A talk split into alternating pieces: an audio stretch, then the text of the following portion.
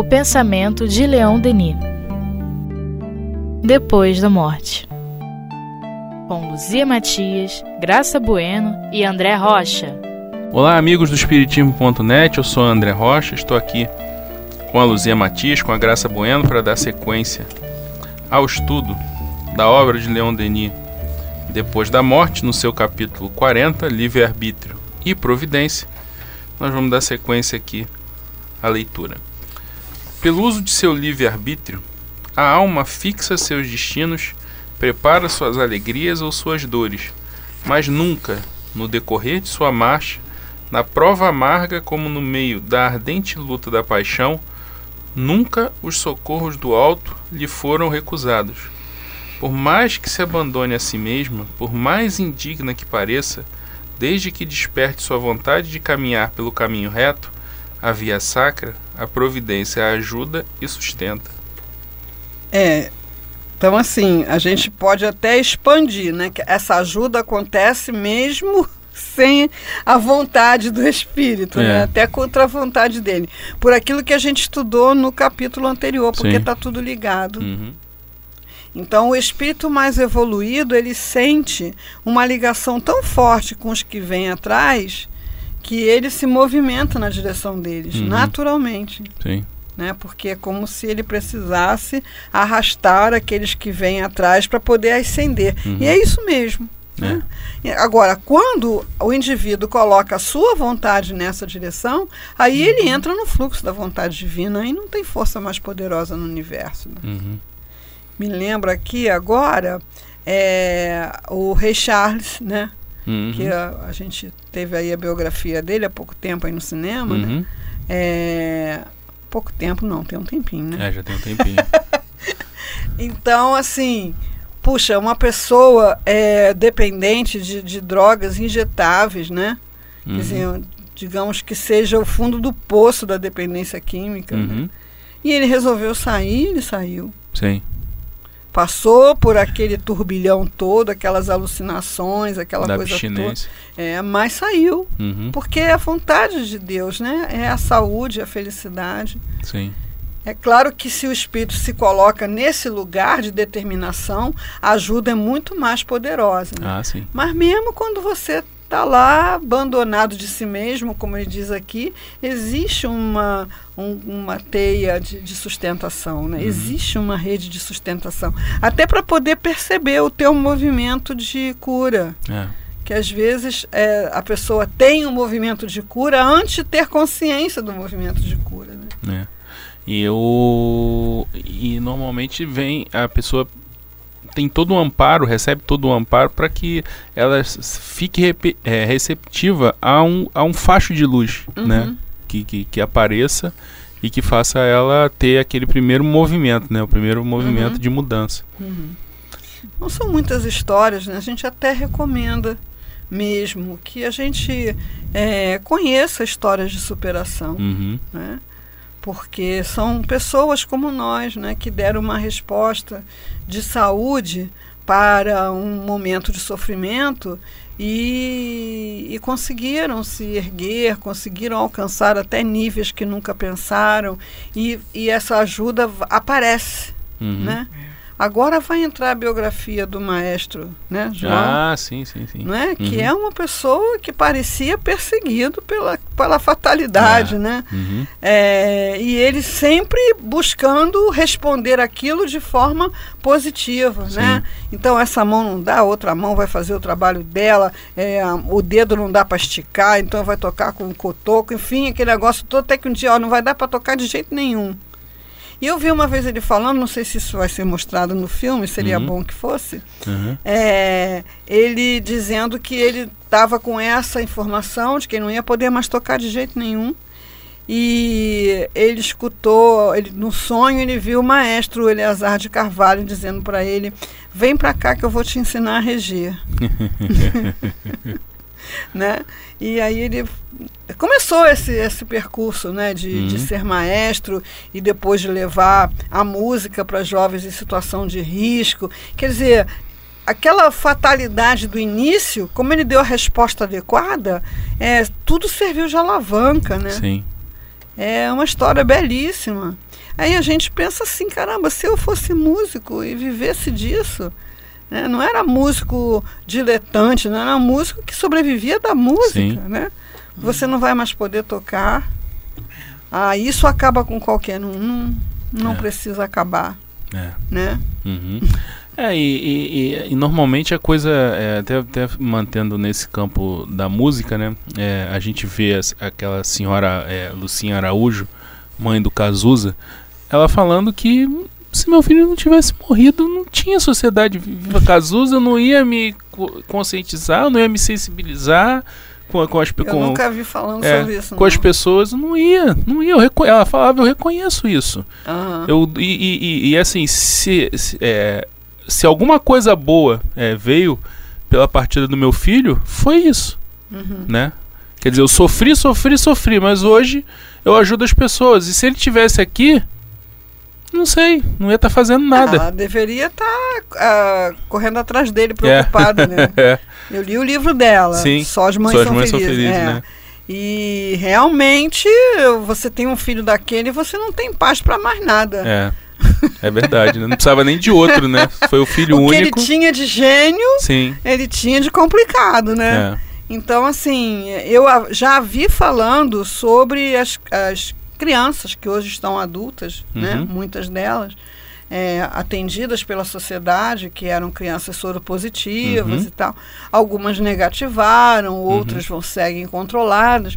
E ela tem lá uma galeria de retratos, lá na Sociedade Rua Cazuza, né, mostrando a evolução dessas crianças. E eu vi ela falando dessa, desses adultos hoje, igualzinho de Valdo falando do, do, das crianças da Mansão do Caminho. Uhum. Não, porque meu filho médico, esse é meu filho médico, esse é meu filho isso. e é uma, a Lucinha não tem convicção religiosa, é, né? quer nem ouvir falar que Sim. Cazuza deu mensagem, ela fica braba. É, é verdade. Né? Então você vê o quê? É um espírito que de alguma forma percebe essa rede, essa ligação uhum. entre todos os seres. Sim. Né? Uhum. Então, mais importante talvez do que a religião seja a ligação, é. né? A espiritualidade. Sim. Essa é a ideia que está hum. muito uma mudança Uma hoje. mudança de percepção, né? É. Percepção da, da, da, sua realidade. É. é. Precisou acontecer um, um, um evento fato, traumático para é, que aquela percepção mudasse. É, Criasse um novo né? estado de, de consciência. Né? Então a gente está estudando aqui para não precisar de eventos traumáticos. é verdade. Exatamente. É. É Poder se, se, se deslocar com mais agilidade no seio da criação, né? Uhum. uhum é, mas pelo entendimento. Sim.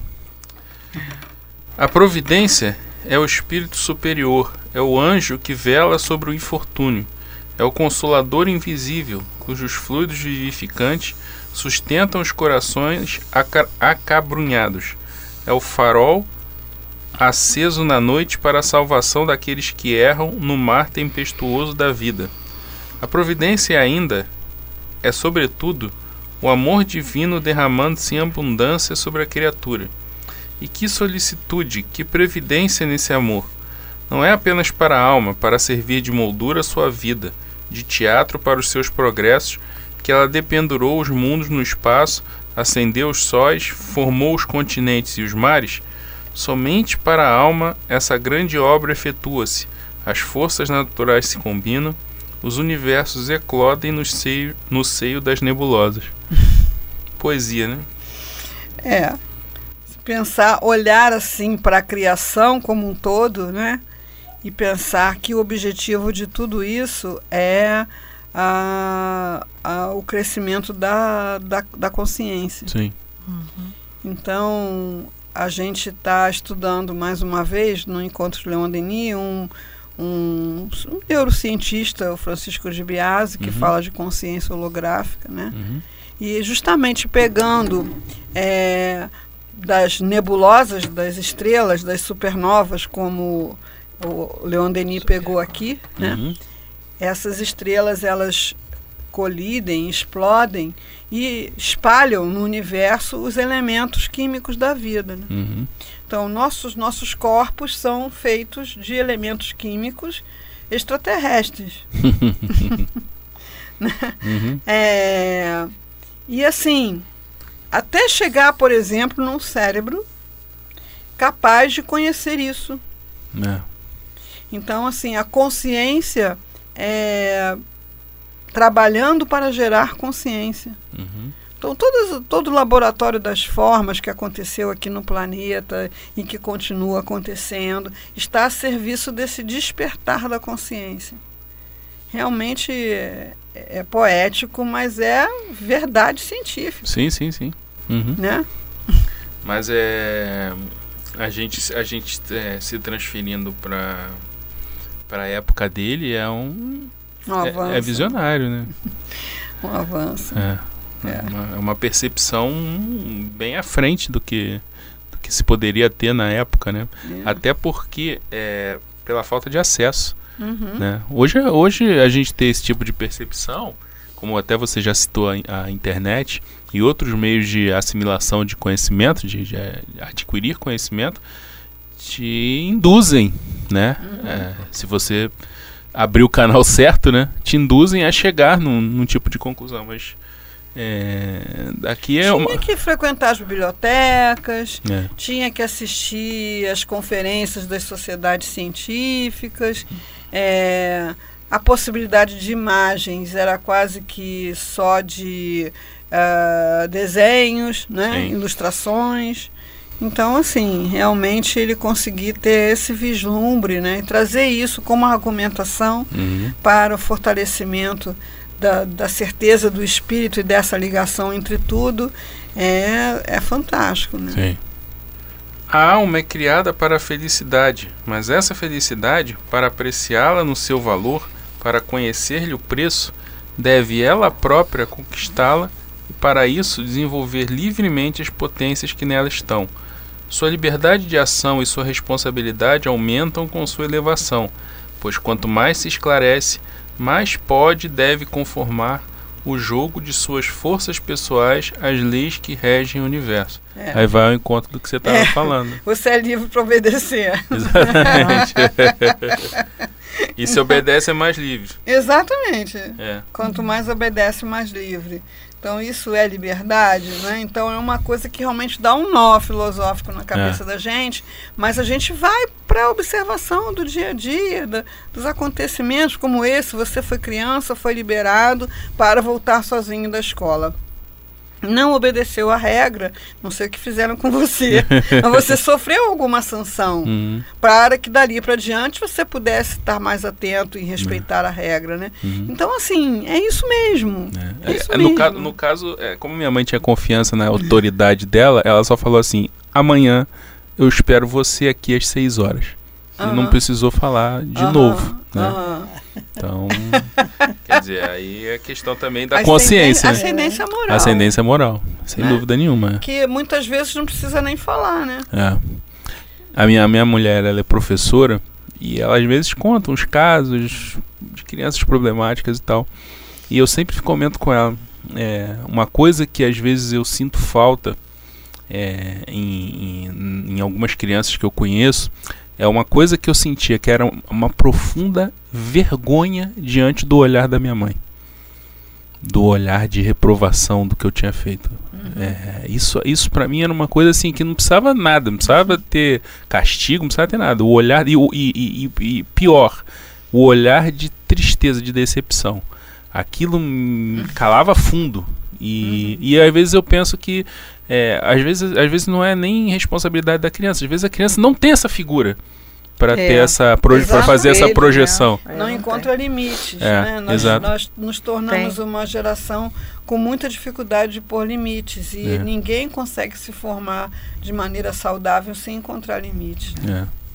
É é complicado. Uhum. E o que, é, que são limites? Né? São limites à sua liberdade, liberdade de escolher coisas erradas. Uhum. Então você vai ter tanto mais trânsito, tanto mais confiança é, da, da coletividade se você respeita as leis. É, uhum. é por aí. Sim. Né? Uhum. Sem dúvida. A liberdade do ser se exerce, portanto, num círculo limitado. De um lado, pelas exigências da, da lei natural que nenhum ultraje pode sofrer, nenhuma alteração na ordem do mundo. Do outro, pelo seu próprio passado, cujas consequências jorram sobre ele através dos tempos até a reparação completa. Em nenhum caso o exercício da liberdade humana pode entravar a execução dos planos divinos. Sem isso, a ordem das coisas seria a cada instante perturbada. Acima das nossas visões limitadas e mutantes, a ordem imutável do universo se mantém e prossegue. Somos quase sempre maus juízes daquilo que é para nós o verdadeiro bem. E se a ordem natural das coisas tivesse que se dobrar aos nossos desejos, que perturbações medonhas não resultariam disso? É. Tu me lembra um livro é, do Monteiro Lobato, hum. é, que eu li na minha infância, a, a Chave do Tamanho. Eu sei que a Emília é, achava tudo de tamanho errado. né? A, a abóbora, que é uma coisa grandona, é, nascer de uma planta rasteira. Né? Hum, assim, e a jabuticaba, uma planta, uma fruta miudinha, precisar daquela árvore toda. e aí ela começa lá, não sei muito bem como foi que ela adquiriu esses poderes, ela começa a, a mexer. Hum, uhum. E aí dá um, um desastre, né? e aí começa né, a abóbora cair do alto da árvore, aí Uhum. começa a dar tudo errado. Aham. Então a gente é, se submete a essa lei, mesmo sem entender ainda na plenitude, pela confiança que nos inspira o os, os acontecimentos que estão sobre a nossa ótica. Né? Sim. Então a gente, por exemplo, está aqui, precisamos para estar aqui do nível de oxigenação no cérebro, Uhum. precisamos de uma temperatura corporal constante, Uhum. é, precisamos de oxigênio e de eliminar o gás carbônico. É, precisamos de várias funções que o nosso corpo executa, é, cumpre a lei no automático. Uhum. E nós contamos com isso. Sim. Quando a pessoa vai lá querer fazer uma plantação de milho, ela vai plantar sementes de milho e não vai precisar todo dia ir lá ver o que é que está brotando para ter certeza de que é milho que que vai vai ser. nascer, né? É, semilha, né? Você quer ter uma criação de vacas, você vai cruzar a vaca lá com o touro, ou vai inseminar a vaca. Você não fica preocupado, será que vai nascer um jacaré? então, essa É. confiança que a gente tem na lei né, natural, do ponto de vista material, a gente está em processo de transpor para a vida espiritual. Uhum. Porque E- é a mesma lei. Uhum. E isso vai de encontro ao que você. É, que a gente estava falando, a gente falou no, no estudo anterior sobre a questão da aleatoriedade, né? Que é- é- vai de encontro, né? Quer dizer, é, se você tem confiança, a pessoa, a pessoa que tem confiança nessas, nessas coisas elementares, né? Pra gente, Sim, elementares é, que acontecem, ela não devia confiar, né? Porque se tudo é tão aleatório, né? é, pode, podia, pode acontecer qualquer não coisa, é? né? Pois é, pode acontecer qualquer coisa. É. Mas é a mesma lei, a que rege o Sim. fenômeno natural biológico, a que rege o fenômeno natural espiritual. A Uhum. mesma lei. Então a gente, para ter essa confiança, a gente está em processo de experimentação, Sim. né? Para adquirir essa mesma confiança. Uhum. Fala, você estava falando de autoridade moral, né? Também me lembrei de uma situação da, eu quando fui para o Leon Denis, eu morava, passei um tempo morando em Botafogo. Hum. E à noite eu, naquele momento, não tinha compromissos familiares assim.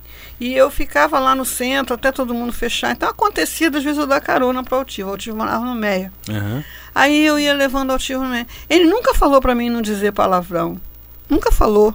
Mas eu nessa época falava palavrão pra caramba. No, na- no volante, então, era uma coisa, né? Uma coisa incontrolável.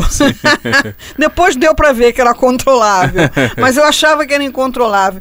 E eu, tive, assim, por um triz de dizer vários palavrões levando o altivo, mas eu não conseguia. Alguma coisa me, Uhum. me freava, né? Uhum. E ele nunca falou, ah, eu acho feio, eu acho deselegante, você não fale. Não, a simples presença dele ali. Sim. E o próprio tom da conversa, o próprio teor da Sim. conversa que a gente entretinha, Uhum. né? Você ficava assim meio que atento ao que você ia dizer, Uhum. né? Por ser uma pessoa com aquela autoridade moral. É. Que ele podia encerrar uma discussão, uma conversa, só com uma palavra. Uhum. Sim. Isso Ou com um olhar. É. Como ele tantas vezes fez comigo, né? Olhava. encerrar uma conversa sem só com o olhar e eu já entendi. Ele fez isso também comigo. É, então, só no olhar eu. É. porque a gente. Ele, ele, ele não era autoritário. Uhum. Então, quando você tinha alguma reivindicação, alguma coisa a fazer, algum projeto, alguma coisa, ele ia te dando linha. Uhum. Você se sentir em liberdade. Isso. Né? E você se sentir em liberdade. Uhum. Aí você ia falando, falando, falando, falando, falando, falando. Se fosse uma coisa interessante, ele ia te direcionar para execução. Né? Se não, ele dizia assim, princesa, e acabou. Uhum. Só isso, princesa, só isso. Uhum. Né? E a, a, a, você sentia que não adiantava insistir uhum. e não ficava aborrecida com ele. É. Porque era essa coisa da assertividade, né? Uhum. Que fala o que tem que ser dito, sem crítica, sem, é, sem nem imposição, uma imposição natural, aquela Sim. coisa do superior sobre o inferior funcionando naturalmente. Uhum. É assim que a, a, a universo é regido, até onde a gente pode entender, né? Sim. Por uma ascendência natural. É. É. É, a coisa é, caminha assim, a gente tem os exemplos né, dos mais simples aos mais é, complexos, né? É. Tanto da humanidade quanto das pessoas, então é. Nosso patamar mesmo É só evolutivo aprender. dá para você observar Uhum, e internalizar. é verdade. O primeiro uso que o homem faria de uma liberdade absoluta seria o de afastar de si todas as causas de sofrimento e de assegurar para si, desde aqui na Terra, uma vida de felicidade. Ora, se há males que a inteligência humana tem o dever e os meios de conjurar e de destruir, por exemplo, aqueles que provêm do meio terrestre, há outros inerentes à nossa, à nossa natureza moral que só a dor e a compreensão podem dominar e vencer. Tais são os nossos vícios. Nesse caso, a dor torna-se uma escola, ou melhor, um remédio indispensável, e as provas suportadas são apenas uma repartição equitativa da infalível justiça. É, portanto, a nossa ignorância dos fins objetivados por Deus que nos faz recriminar a ordem do mundo e suas leis.